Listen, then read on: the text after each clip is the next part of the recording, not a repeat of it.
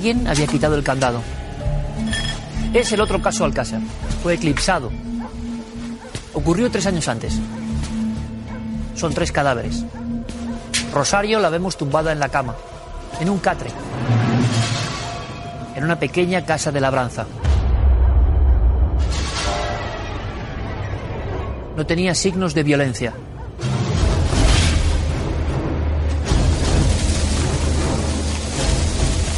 Tiempo después apareció, junto a un plástico y una vela rota, el otro compañero de acampada, Valeriano. El avanzado estado de descomposición impidió saber el motivo de su muerte. Es el llamado caso Macastre. Unos meses más tarde, dentro de un canal de riego, aparece la tercera muchacha, Pilar. Es encontrada por unos niños. Curiosamente, en la calle Alcácer de Valencia, tiene una mano y un pie amputados. Unos meses antes, unos individuos se bajaban de un coche y dejaban un pie humano. Cuando encontraron el cuerpo, hicieron que encajara el puzzle. Era el pie de Pilar, la última de las víctimas del llamado caso Macastre.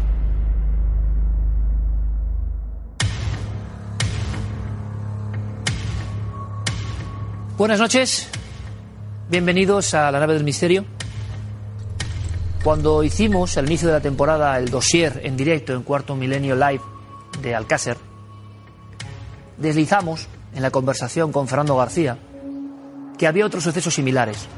El padre, el heroico padre de Miriam, nos contaba que durante un tiempo estuvieron recopilando un sinfín de peticiones de auxilio de familias, de familias de la zona.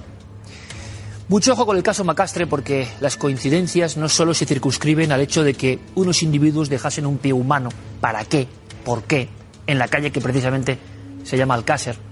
Puede ser una mera casualidad, sino que algunos de los escenarios en las últimas horas de vida de estas chicas y este chico tienen que ver con precisamente los lugares donde ocurrió el caso Alcácer. Pero como decíamos, ha permanecido en la sombra. 1989, una acampada interrumpida.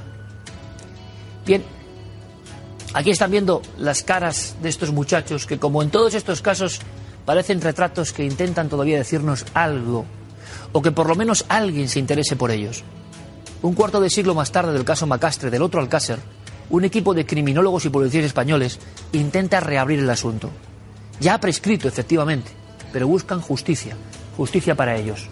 Si vamos un poco más hacia adentro en el mapa, veremos que el caso Alcácer, otros como el de Gloria Martínez o incluso otros mucho más desconocidos como el de Cristina Yorca, se solapan macabramente en la misma zona. Verán, yo como ustedes he escuchado muchas veces que en Levante, en Alicante, en Valencia, hubo muchos casos de desapariciones y crímenes sin resolver. En este momento no sé si eso es verdad o no del todo, o si forma parte de una leyenda urbana. Estamos en el tiempo de la ruta del bacalao y en el tiempo de las sectas satánicas, por cierto. A veces he pensado en el enigma de Levante o el mal de Levante. Pero lo que diga yo como periodista en este caso tiene poca enjundia. Vamos a hablar con esos criminólogos que han reabierto los otros casos Alcácer. Vamos a recibirles, están ya aquí. Vamos con Félix Ríos, que es la persona que ha empezado toda esta reinvestigación de los llamados sucesos imposibles sin resolver y de alta extrañeza en Levante.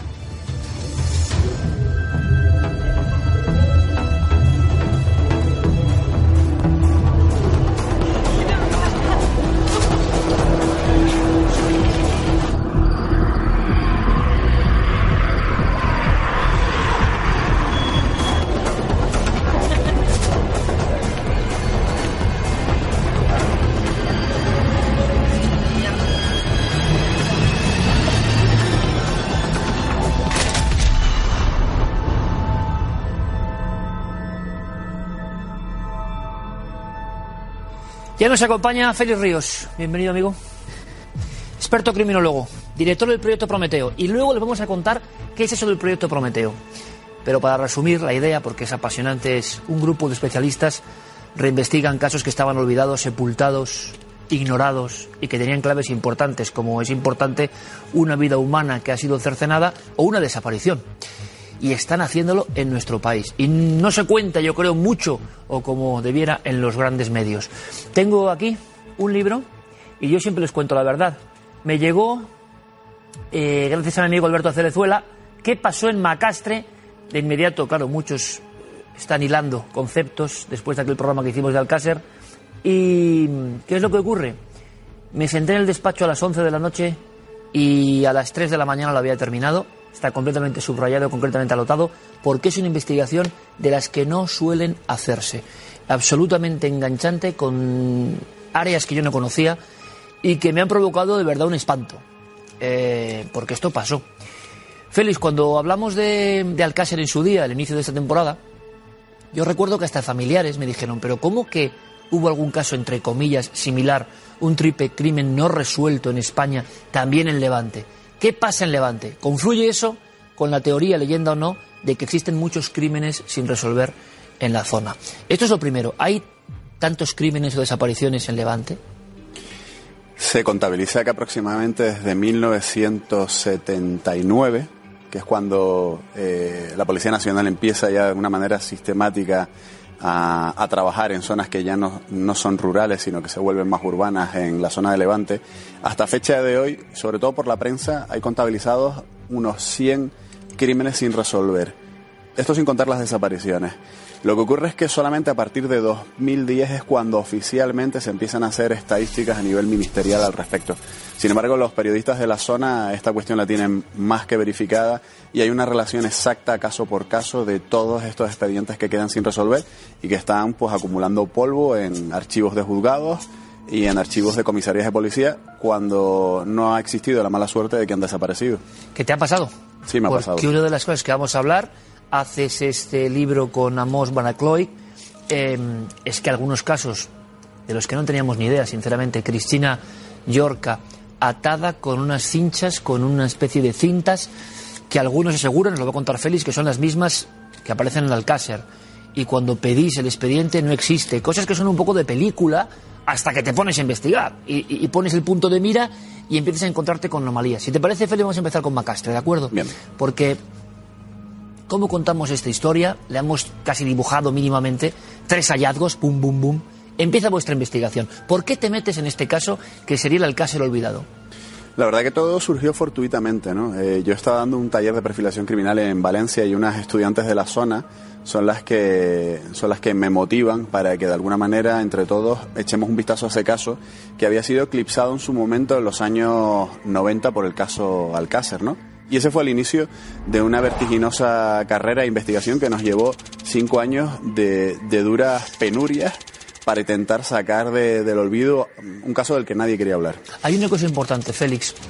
Te encuentras con un silencio em, después de tanta experiencia resolviendo casos criminológicos de primer nivel. Te encuentras con un silencio que se parece mucho a algunos silencios de Alcácer. Sí, ten en cuenta que lo primero que, sorprende en este asunto es que los expedientes, para que los consigas, pues cuestan muchísimo, ¿no? Siempre hay trabas por parte del juzgado, documentación que no aparece, te da la sensación de que al final lo que te quieren es aburrir burocráticamente. Lo que pasa es que sí es verdad que en ese sentido nosotros somos bastante testarudos, ¿no?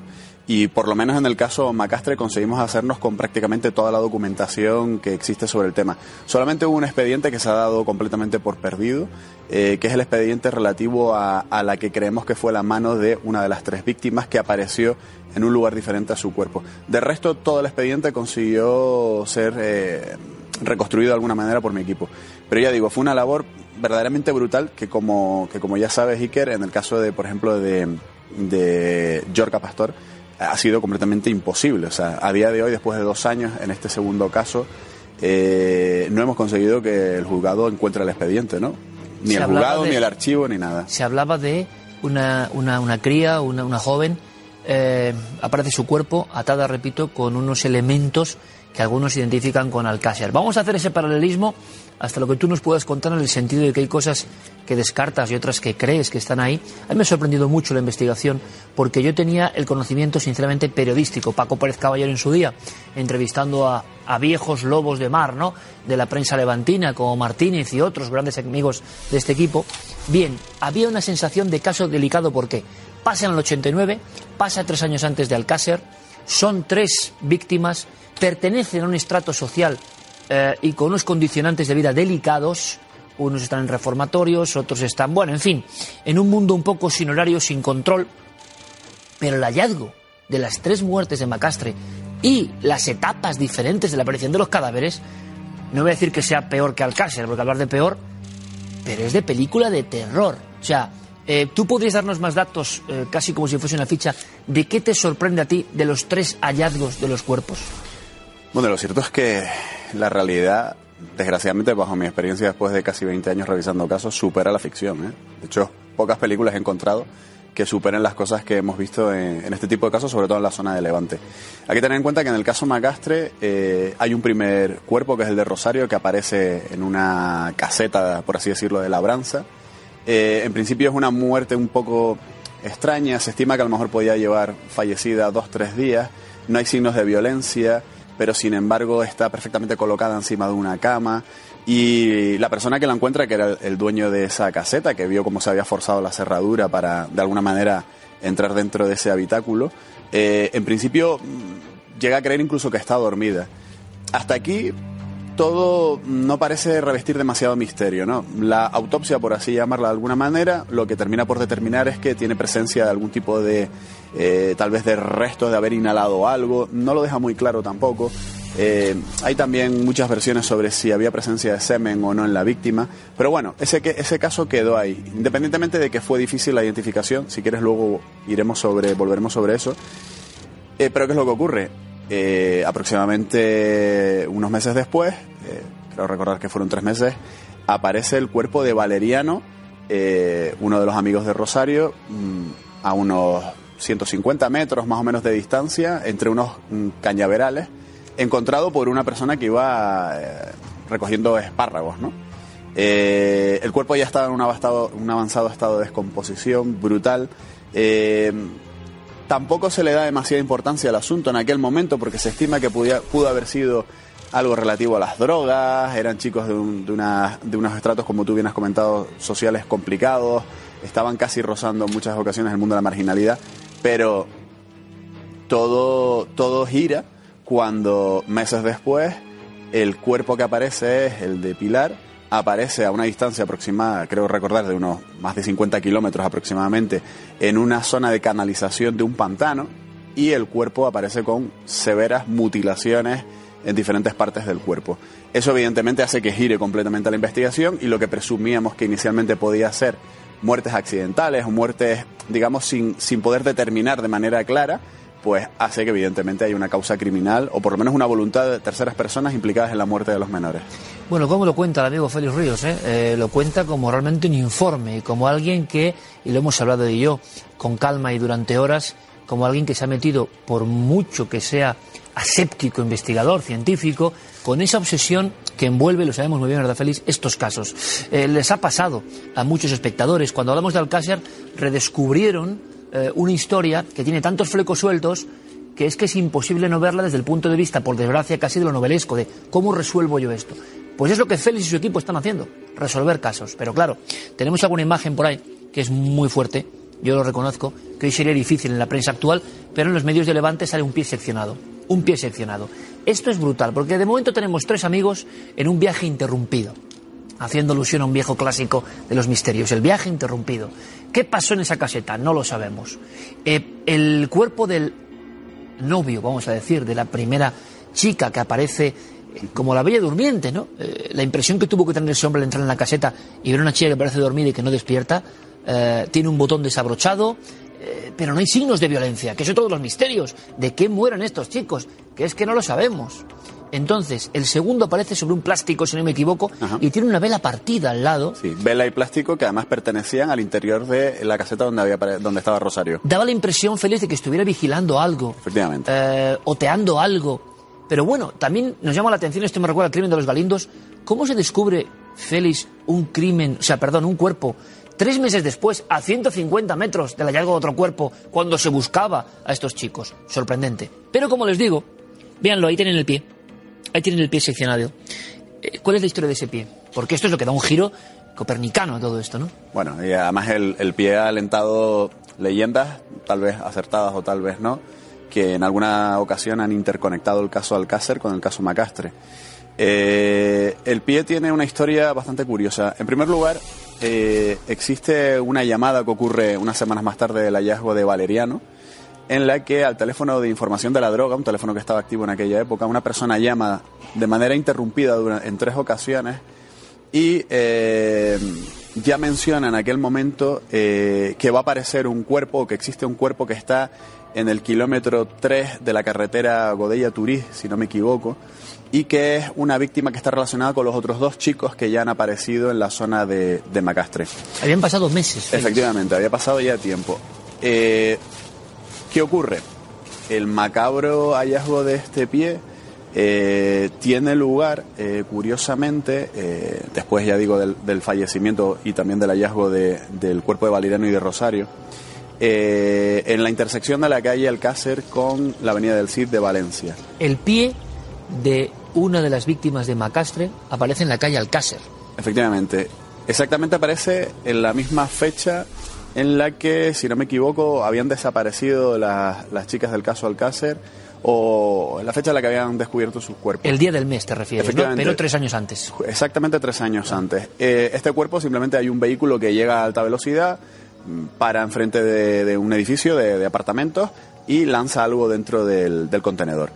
Se largan a, mucha velocidad y pues una vecina de la zona que estaba iba a ir a ver a su madre pues ve esa escena y eh, curioseando cuando se acerca primero mira el contenedor no ve nada y cuando observa justo enfrente de donde estaba situado eh, este contenedor eh, apoyado en la puerta en una de las puertas del edificio de uno de los locales encuentra un pie que al principio pensó que era el pie de un, de de maniquí.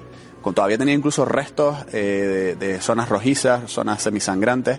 Eh, se forma un alboroto, llega la policía y efectivamente eh, se sabe que, o sea, en ese momento se identifica que es un, un, pie humano. Pero no es hasta meses más tarde cuando, a través de un informe exhaustivo que se hace en Madrid, eh, en el Departamento de Antropología Forense en aquella época, cuando se hace ese, ese encaje con el cuerpo de Pilar y se determina con exactitud que se trataba del pie de Pilar cerrado. ¿Qué mensaje? La fotografía en este libro, hay que decirlo, de ese momento en el que encaja un pie que alguien deja en la calle Alcácer, que esto dio mucho que hablar, claro, aunque es hacer también cábalas, pero así fue, también macabra coincidencia, ¿no? Unos sujetos lanzan el pie que tiene que ver con el hallazgo de la tercera víctima de Macastre, que está dentro de un canal de riego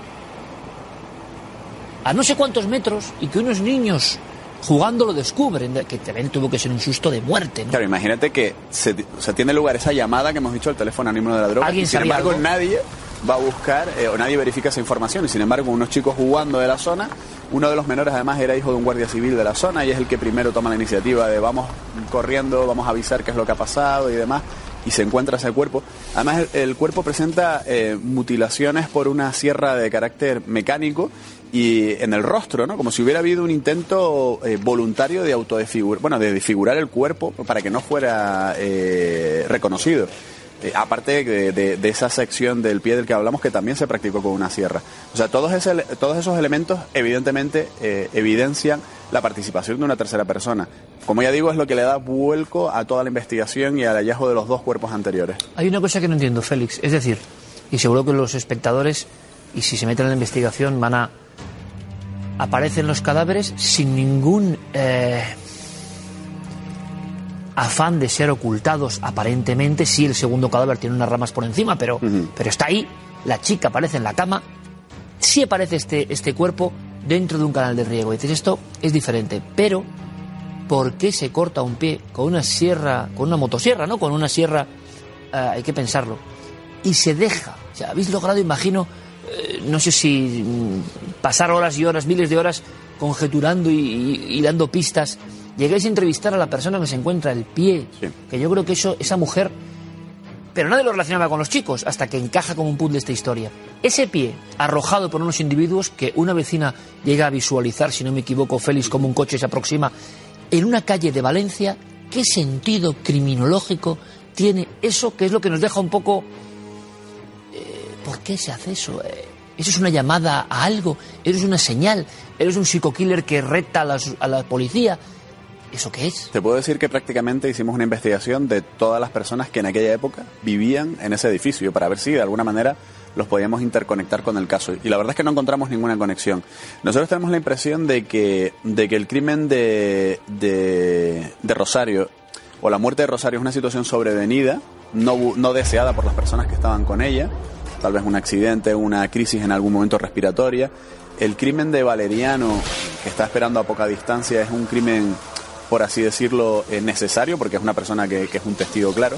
Y pensamos que Pilar no estaba allí. Pilar no estaba allí, seguramente podía estar incluso en Catadau, que era la zona donde, por donde ellos se movían realmente, donde realmente estaban en una casa casi como, como ocupas, no acampados, como, como mucha prensa ha intentado eh, afirmar.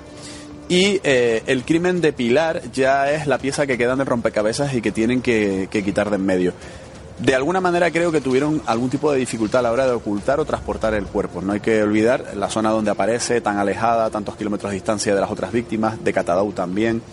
Y de alguna manera eh, yo creo que tuvieron que improvisar algún tipo de desmembramiento del cuerpo. Aparte de que también intentaran evitar la identificación de la, de la víctima. Y luego esa, esa, esa, esa pierna y esa mano de ese expediente extraviado a día de hoy posiblemente se colocaron en lugares para intentar despistar acerca de quiénes eran los verdaderos autores. Yo me, me, inclino por pensar en eso, más que pensar en un mensaje, como, como hay, hay compañeros que así lo piensan, que pudo haber sido, no haber sido coincidencia todo el tema de la fecha, eh, la calle concreta donde aparece el, pie, etcétera. Yo creo que realmente los delincuentes por regla general van a lo más sencillo. Entonces yo pienso que fue una idea de intentar desviar la investigación. Que también te digo una cosa, y que bien, visto lo visto, tampoco había que hacer mucho porque la investigación en muchos casos eh, brilló por su ausencia. Hasta, hasta, el tercer, hasta la tercera víctima realmente no, no se desprende en el expediente judicial que hubiera una búsqueda activa tal y como creo que se podía haber hecho. Ojo, también hay que admitir que en esa época podía ocurrir que en pueblos de Valencia que a lo mejor distanciaban 30 o 40 kilómetros hubiese una pareja de la Guardia Civil para toda esa extensión de, terreno. Había pueblos que ni siquiera tenían policía local.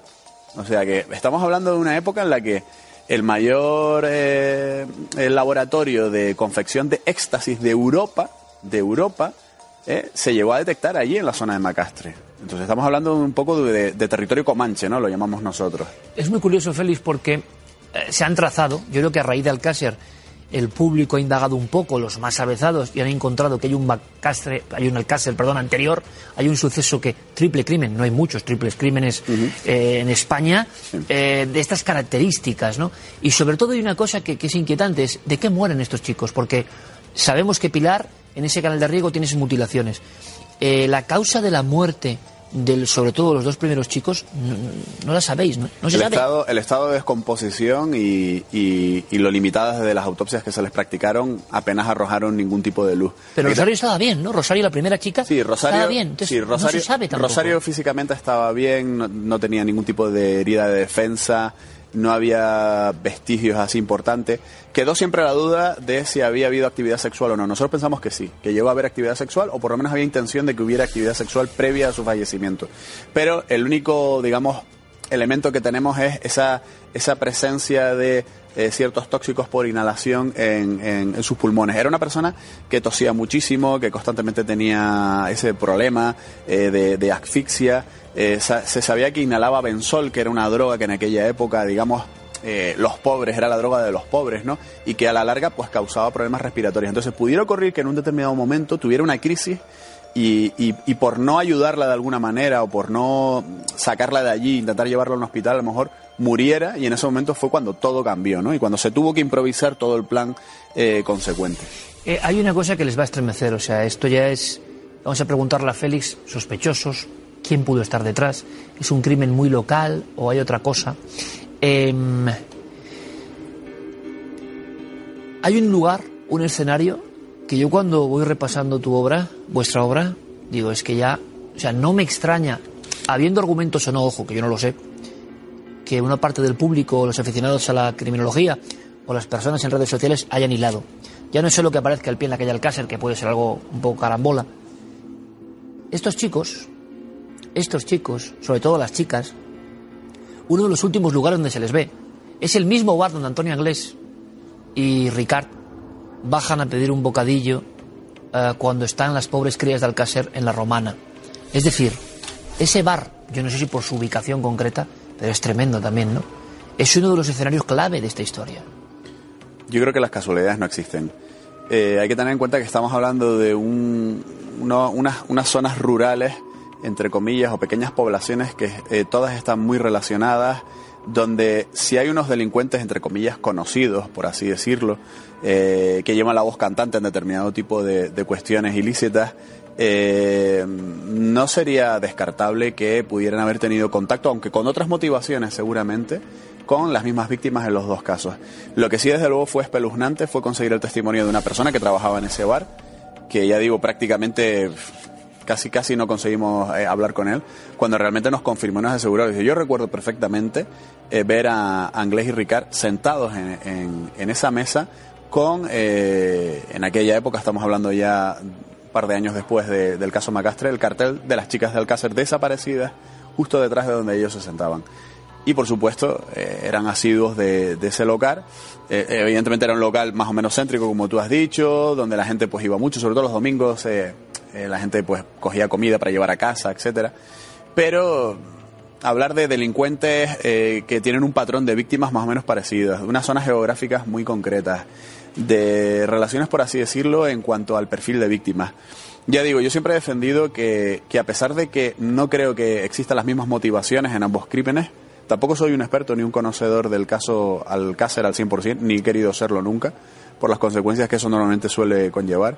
Eh, sí creo que hay elementos de interconexión importantes, objetivos, y que están en el expediente judicial y en nuestra interpretación. Ahora, que el lector de, del libro o del expediente haga sus propias cábalas. Eh, podrían estar, podrían ser sospechosos por zona, modus operandi, un quizá una acción anterior al Alcácer los dos mismos sujetos, ¿tú crees? ¿Por vehículo? ¿Quiénes eran? Efectivamente. Lo que pasa es que eso que ha especulado mucha gente de un posible ensayo, yo no lo creo en absoluto. Porque como ya te he explicado, en la dinámica de la reconstrucción que nosotros hemos hecho en el perfil ¿no? del caso, eh, Macastre, eh, son circunstancias sobrevenidas. O sea, es una muerte sobrevenida de una chica y luego una muerte de un varón y una hembra que son condición sine qua non para que no se descubra qué, qué le pasó a estos chicos, ¿no?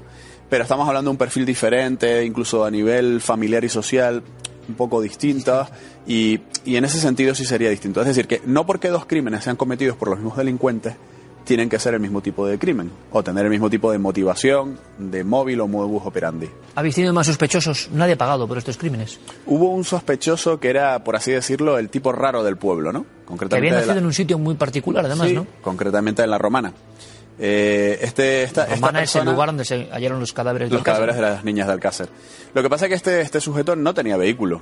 Era el tipo raro del pueblo, se sabía que a veces les, les daba tabaco a los chicos, en fin, eh, un bocadillo. Eh, estamos hablando concretamente y sobre todo con las chicas, ¿no? Con Pilar y, Rosario. Eh, y se investigó durante un tiempo, pero es, absolutamente imposible que fuera él, o por lo menos solo fuera él el responsable puesto que los, lugares, los cuerpos donde aparecen las víctimas no son en Catadau, son en Macastre y son en la zona cercana al pantano de Forata, en el caso de Pilar. Eso implica, sí o sí, un vehículo. Y este señor ni tenía coche, ni tenía carné, ni nada parecido. Se llevó el secreto a la tumba, feliz. Yo creo que no se llevó el secreto de la tumba porque yo no creo que tuviera tanto conocimiento de, de, la historia, ¿no? Y lo que había pasado. Lo que pasa es que era el sospechoso fácil en aquel momento. Era también, es cierto, la última persona que había hablado con, la, con, con Pilar y con Rosario en el bar Catadau justo el domingo anterior eh, a su desaparición y muerte. Pero nada más. Mm, en principio yo creo que la historia va por otros lares y que realmente esta persona a lo mejor era alguien que habló, que dijo en algún sitio, no sé si en su pueblo de origen o en otro lugar, pues hay un grupo de chicos que están aquí solos, que no son de aquí, que son de fuera. A lo mejor fue una persona que habló más de la cuenta, pero que tuviera que ver directamente, y además no tenía necesidad de, llevarse a los chicos hasta Macastre para hacer lo que quisiera hacer con ellos. Se los podía haber propuesto en el mismo Catadau. Hay una foto ahí de Gloria, Gloria Martínez. Em, ¿Qué sabemos de ese caso a día de hoy, em, Félix, sin rastro? Es el ejemplo Este sí que es otro tipo de ejemplo, no de hallazgo desgraciadamente, Cristina Yorca, las niñas de Alcácer o los niños de Macastre, porque hablamos de personas, tanto en Macastre como en Alcácer, entre los, otra macabra coincidencia, pero entre 14 y 16 años, es increíble, ¿no? Bien, el caso de Gloria está ella dentro de una residencia, desaparece, eh, residencia de tipo mm, ayuda psicológica, ¿no? De alguna manera, desaparece, que es el otro tipo de casos que con el equipo de Prometeo, el proyecto Prometeo, ha realizado Félix y todos sus colaboradores. Observar, ver qué pasa en Levante, el enigma de Levante. Ese es el ejemplo de persona que se disuelve, o sea, nada. A mí me recuerda una película que no se ha estrenado hace mucho, ¿no? Que, poco menos vendría a ser la temática La Clínica de los Horrores, ¿no? Eh, una joven que supuestamente por problemas de insomnio y de, y de anorexia eh, bajo las recomendaciones de la psiquiatra que la trataba, de hecho ya la había tratado desde los 14 años, si no me falla la memoria, eh, pues esta psiquiatra le insiste a los padres de que lo mejor es un internamiento, que la chica necesita un internamiento para eh, solucionar ese tipo de problemas y eh, la propuesta es llevarla a una clínica de reposo, por así decirlo, que está aproximadamente unos 50 kilómetros de, Alicante y que pasara allí un tiempo limitado, ¿no? Una clínica complicada, porque lo que se encuentran los padres de, la menor eh, es que se, da la casualidad de que su hija era la única paciente de esa, de esa clínica. Con posterioridad se descubrió que era una clínica que tenía unos problemas financieros impresionantes, que yo creo que en aquel momento se pensó que iba a dar mucho dinero, pero los médicos que estaban alrededor de, digamos, de, de, ese pequeño tinglado, eh, se dieron cuenta de que aquello se estaba convirtiendo en una ruina y que tenían que, de alguna manera, llevar allí pacientes como fuera y con cualquier excusa. La chica ingresa eh, por la mañana, casi al mediodía. Eh, a la hora de haber ingresado ya se le inyecta un tranquilizante muy potente, un, cóctel realmente que yo creo que no venía a cuento para el tipo de patología que ella tenía. Y eh, por la noche, digamos, esta historia da un, salto ¿no? en el tiempo y lo que se escucha es a las enfermeras gritando, como si estuvieran discutiendo con ella, y cuando algunos algunos otros habitantes de esa clínica que eran trabajadores intentan ver qué es lo que ocurre. La historia que se cuenta es que en una especie de crisis esta, esta joven pues intentó huir por una ventana y sorteando una serie de muros que luego se demostró que eran prácticamente infranqueables. ¿eh? Había huido y desapareció sin rastro y hasta fecha de hoy no se sabe absolutamente nada, más de esta joven. Eh, hay que tener en cuenta que, que a Gloria se la llegó a atar. O sea, se le dispensó un tratamiento que realmente no parece que tuviera que ver con la patología que ella tenía. O sea, atada en una camilla, eh, con, varias inyecciones a lo largo de esa tarde, con potentes tranquilizantes. Yo siempre he tenido la impresión de que eh, Gloria se dio cuenta de lo que estaba pasando allí y, y realmente quiso huir. Y en un determinado momento los médicos por teléfono le dijeron a las enfermeras retenerla porque necesitamos que pase allí por lo menos varios días más, porque cada día que, la víctima, por así decirlo, de la desaparición estuviera en la clínica eran prácticamente 30.000 pesetas de la época, ¿no? Que, la familia tenía que desembolsar, ¿no? Y, es una pena, es una pena porque a día de hoy los padres no han conseguido nada, no han conseguido ni siquiera una responsabilidad civil subsidiaria por el momento de la clínica, no se sabe dónde está eh, la víctima, no se sabe si está viva, si está muerta y la verdad que ha sido uno de esos casos que han dado un oscuro sello ¿no? en la historia criminal de, Levante. Tenemos el niño de Somosierra, hablábamos hace muy poco de nuevos datos con el niño pintor de Málaga. Este sería el caso parecido en, Levante, casi como un icono, ¿no? Pero me hablabas, Félix, de 100 casos, eh, crímenes, desapariciones, y se podría hacer algún tipo de argumentario sobre todo esto, sobre el por qué. ¿Por qué esa diferencia respecto a otras zonas de España? ¿Por qué esos casos envueltos en silencio? Eh, porque me gustaría también que me dijeras una cosa. Cuando te has puesto a investigar Macastre, ¿cuántas personas de lo que es familia implicados han hablado, han querido hablar con vosotros?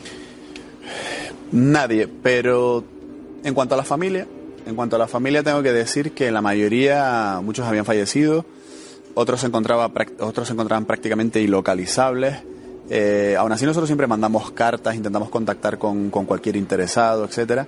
Y yo creo que en el caso de la familia no ha sido tanto una cuestión de desinterés, sino probablemente porque muchos ya hayan pasado página y en algunas ocasiones se hayan sentido tan cansados de que nadie les ayudara con este asunto, que es lo que ocurre en la mayoría de los casos, que realmente al final mm, es que no quieren volver a, remover nada. Es un caso diferente a la persona que estuvo aquí, donde estás tú sentado, que es Fernando García, ¿no? Ajá. Fernando García, padre de, de, Miriam, es el ejemplo de, de, que sigue y sigue y sigue y sigue batallando. Y el propio Fernando García y nuestro común amigo, hay que decirlo, Juan Ignacio Blanco, sí fueron de los primeros que empezaron, esto es muy interesante, a raíz del impacto brutal de Alcácer, del shock social, son de los primeros que empiezan a recibir otros casos que según los padres no habían sido atendidos. Tú sabes esto, ahí empieza un poco la, punta del Tengo que, tengo que decirte una cosa en relación a lo que acabas de comentar, Iker, que nosotros realmente terminamos pudiendo revisar el caso Macastre gracias a, Juan Ignacio. Juan Ignacio en su época llegó a recibir a algunos familiares de, los, los niños de Macastre, vamos a llamarlo así, y, llegó él a tener incluso una parte fraccionada del expediente. Cuando yo conocí a, Juan, algunos años antes de que falleciera, de que falleciera y le, y le transmitiéramos de alguna manera el interés que teníamos en Macastre, conseguimos que a través de esa pequeña información que tenía en ese expediente eh, pudiéramos acudir al juzgado y hacer una solicitud oficial de todo el conjunto documental. Pero efectivamente, y tal y como aseguras, a raíz del caso Alcácer, que es el que realmente da un bombo y platillo al hecho de que la gente empieza a cuestionarse las cosas, de que se sepa que existe el derecho a la acusación particular y a la acusación popular para poder tener acceso a las actuaciones, para poder saber qué es lo que ha investigado la policía. A partir de ese momento es cuando retrospectivamente hay muchos casos de la comunidad valenciana que empiezan a llegar a manos de, Juan en aquella época, que llegó a abrir un despacho con una abogada solo para recibir familiares de gente descontenta con casos que no se habían resuelto. ¿eh? Entonces, a partir de ese momento es cuando se hace esa labor retrospectiva. Yo creo que también coincidió con que el caso Alcácer eh, en aquella época fue cuando empezaron las televisiones privadas y se empezó a dar más bombo y platillo en muchos casos, pero casos como el de Alcácer, eh, multiplicados por, por 10 en cuanto a, al posible escándalo de, lo mal que en algunas ocasiones han resuelto este tipo de expedientes, los tenemos en la historia criminal de España antes y después. Pero sobre todo antes, porque no existía ese bombo y platillo, salvo pues algunos periódicos de la época que tú conoces muy bien, como El Caso y demás, que tuvieron una resonancia un tiempo muy corto. Eh, Félix, ¿cuál es entonces el enigma de Levante? Se ha hablado de diferentes vías, diferentes eh, arterias. Una, la droga, la irrupción tremenda de una serie de movimientos nuevos em, que se identifican con esa ruta del bacalao. Sea legendario o no, hay un movimiento de jóvenes, de personas, de personas que vigilan a jóvenes, de todo lo que conlleva, que no pasa en otras partes de España. Pero estamos hablando, por dar un giro ya total, de un momento también, por lo que se decía y por lo que pudimos investigar, de un afloramiento brutal de las sectas de tipo destructivo y de tipo satánico en la zona de Levante. Yo recuerdo al principal investigador de sectas en Levante, que era un sacerdote, que fue apuñalado por uno de estos individuos. Es decir, eh, todos esos factores nos dejan un puzzle que es el enigma de Levante de los años 80 hasta el 93. ¿Habéis llegado a algún tipo de, yo creo, que yo creo que más o menos lo has, lo resumido muy bien. Hay una mezcla en primer lugar con pues esa famosa ruta al bacalao en aquella época, que eso conlleva movimiento de dinero, movimiento de drogas, movimiento de prostitución. Yo recuerdo hablar con Juan eh, en su momento sobre un pantano eh, en una zona no muy alejada de donde ocurrió Alcácer y Macastre, donde se sabía, la policía sabía que cada dos por tres aparecían cadáveres de mujeres que nunca llegaban a identificar, porque presupongo que muchas eran prostitutas venidas de otros lugares de, Europa. Eh, y yo creo que empieza a haber esa mezcla de todo y donde hay dinero también hay sectas, ¿no? Y por supuesto hay proliferación de ese tipo de, grupos eh, secretos, digamos, que de alguna manera lo que buscan es dinero y placer eh, de manera inmediata. Fue un boom, la verdad, pero no fue solamente en Levante, creo que fue sobre todo en Levante, pero ocurrió también en otros lugares de España. Nosotros eh, a lo largo de estos casi 20 años eh, hemos llegado a revisar de la misma época en torno a unos 15 o 20 casos en otros puntos diferentes del país, ¿no? Pero sí es cierto, como tú dices, que Levante tiene algo especial de aquella época. Uno, de mis colaboradores lo define como crímenes bizarros, ¿no? Por, ese, por ese oscurantismo que tienen, por, por esas tónicas que siempre te encuentras con investigaciones mal llevadas, con pocos recursos, en entornos semirurales en muchas ocasiones, que la verdad es que hacen que tengan pues una firma diferente ¿no? al resto de, de los crímenes a los que normalmente estamos acostumbrados, sobre todo a día de hoy. Félix Ríos, mucha suerte, amigo, porque labor más loable yo no imagino, que es un grupo de personas muy jóvenes, muy activas, hace ya bastante tiempo que se unen de manera multidisciplinar para decir los llamados casos fríos hay que resolverlos. Tenemos muchos muertos sobre la espalda, porque esto es nuestra sociedad y esto no esto clama al cielo. Estos cadáveres, estas desapariciones, se puede volver a investigar. Y lo que ha contado es todo lo que se está encontrando eh, de dificultades. En fin, eh, os deseamos mucha suerte. Sí me gustaría en una próxima ocasión, a no más tardar, Félix, que nos comentes otros proyectos, otras investigaciones que habéis hecho en Prometeo, porque este es un mapa un poco tenebroso, es cierto, pero creo que el público, el público masivo, millones de amigos en esta franja, estoy seguro, tienen que saberlo, tienen derecho a saberlo. Así que muchas gracias, que continúe la investigación, mucha suerte. Estaremos encantados de volver por aquí. Gracias, Félix.